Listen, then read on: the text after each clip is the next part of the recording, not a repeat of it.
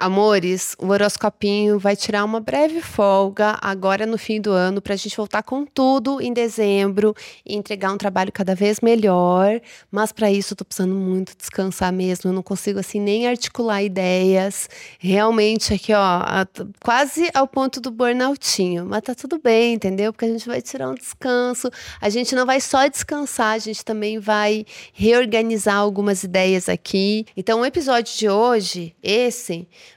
vai valer tanto para essa semana como da semana que vem, porque a gente vai analisar os trânsitos dessa semana e da próxima. Inclusive, eu estou aqui com umas cartinhas para a gente tirar brilhinhos com o meu tarô, fazer um tarozinho da lua cheia, porque na semana que vem, já na segunda, a gente tem lua cheia em Gêmeos.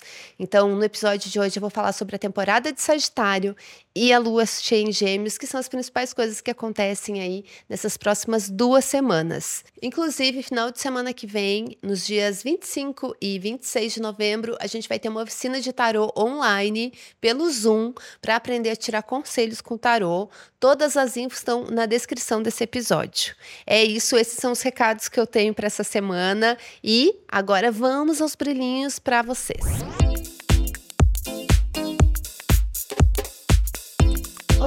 Horoscopinho semanal. Vamos lá, peixes! Vamos aos informes astrológicos dessas próximas duas semanas e também um brilhinho, uma cartinha de tarô para essa temporada de Sagitário e a lua cheia em Gêmeos que vai acontecer no dia 27 de novembro, na segunda-feira.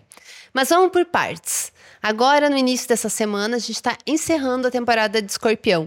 Essa temporada de Escorpião pode ter sido muito intensa para reavaliar objetivos, planos, para ter uma visão com mais perspectiva, com uma outra proporção das coisas, ter uma visão mais realista, talvez das coisas. É principalmente porque a gente teve uma conjunção muito especial de Marte e Sol em Escorpião, que iniciou um novo ciclo e que pode combinar muito com questões de estudos, viagens ou espiritualidade, crenças, religiões, coisas que envolvem princípios, o que, que você considera prioridade, o que, que você valoriza, o que, que é importante, o que, que organiza, o que, que dá um sentido para sua vida, o que, que é importantíssimo para você, o que está sendo importante agora, qual é a sua prioridade. Pode ter alguma renovação aí nesse sentido. Essa temporada de escorpião também trouxe um poder de consciência, de tomar consciência das coisas, de se ligar. É um grande se liga. Mas, na quarta-feira, o Sol já ingressa em Sagitário, que traz outra vibe, né? O Sol em Sagitário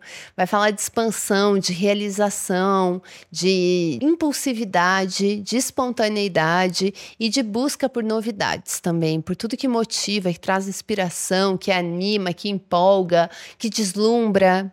Essa temporada de Sagitário, ela também fala muito sobre o que você tem a comunicar ao mundo, porque a gente tem Mercúrio transitando em Sagitário.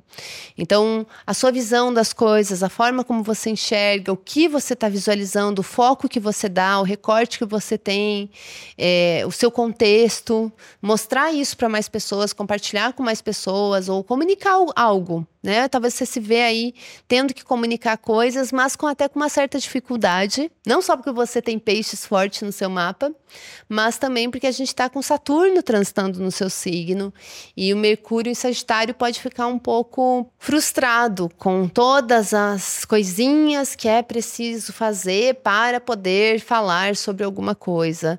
É muitas exigências, às vezes muitas críticas, uma autocrítica, a autocrítica pode estar tá pegando forte, pode estar tá batendo muito muito forte mesmo, o que dá uma travada naquele brilho, naquela espontaneidade, naquela coisa de se joga não é bem assim. Parece que tem que se preparar, tem que pensar. Existe aí um processo de estruturação acontecendo na sua vida, disciplina, iniciativa, esforço, atitude de mudança mesmo. Tem alguma há um amadurecimento acontecendo na vida. Então isso às vezes acaba dando uma na baixada, né? na super empolgação, porque você tem mais consciência das responsabilidades, dos esforços necessários.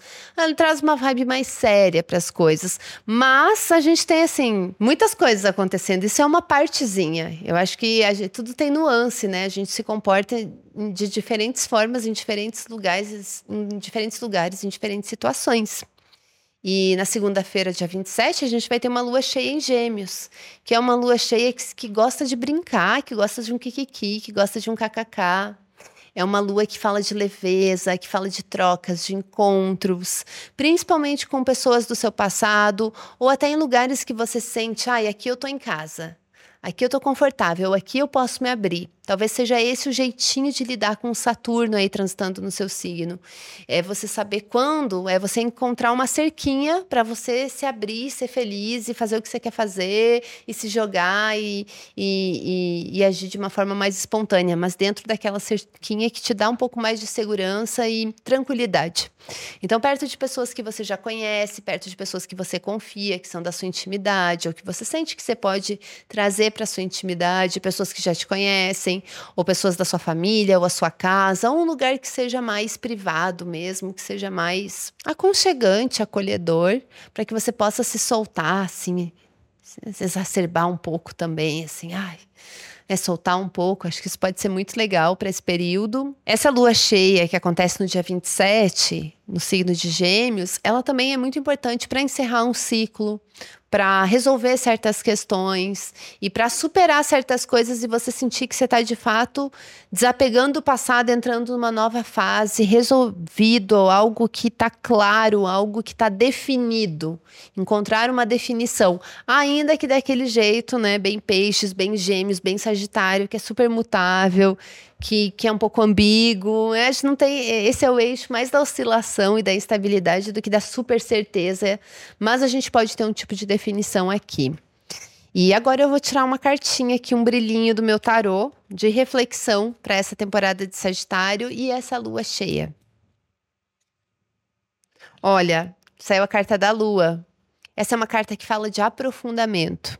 É uma carta também que pede para você encarar seus medos, encarar bloqueios, que pede para você estudar a sua mente, que pede para você estudar suas sombras, sua interioridade, a profundidade.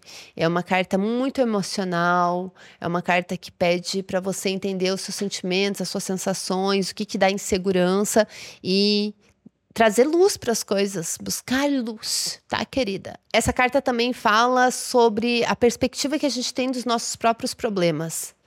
É, às vezes a gente enxergar uma coisa muito maior do que ela é, essa coisa do exagero, do excesso da preocupação, ou às vezes a dificuldade que a gente tem em entrar em contato com as nossas emoções, com as nossas inseguranças, a dificuldade que a gente pode ter em encarar certas coisas e, se conectar com aquilo. Então é uma, é uma carta de profundidade, bem profundo mesmo.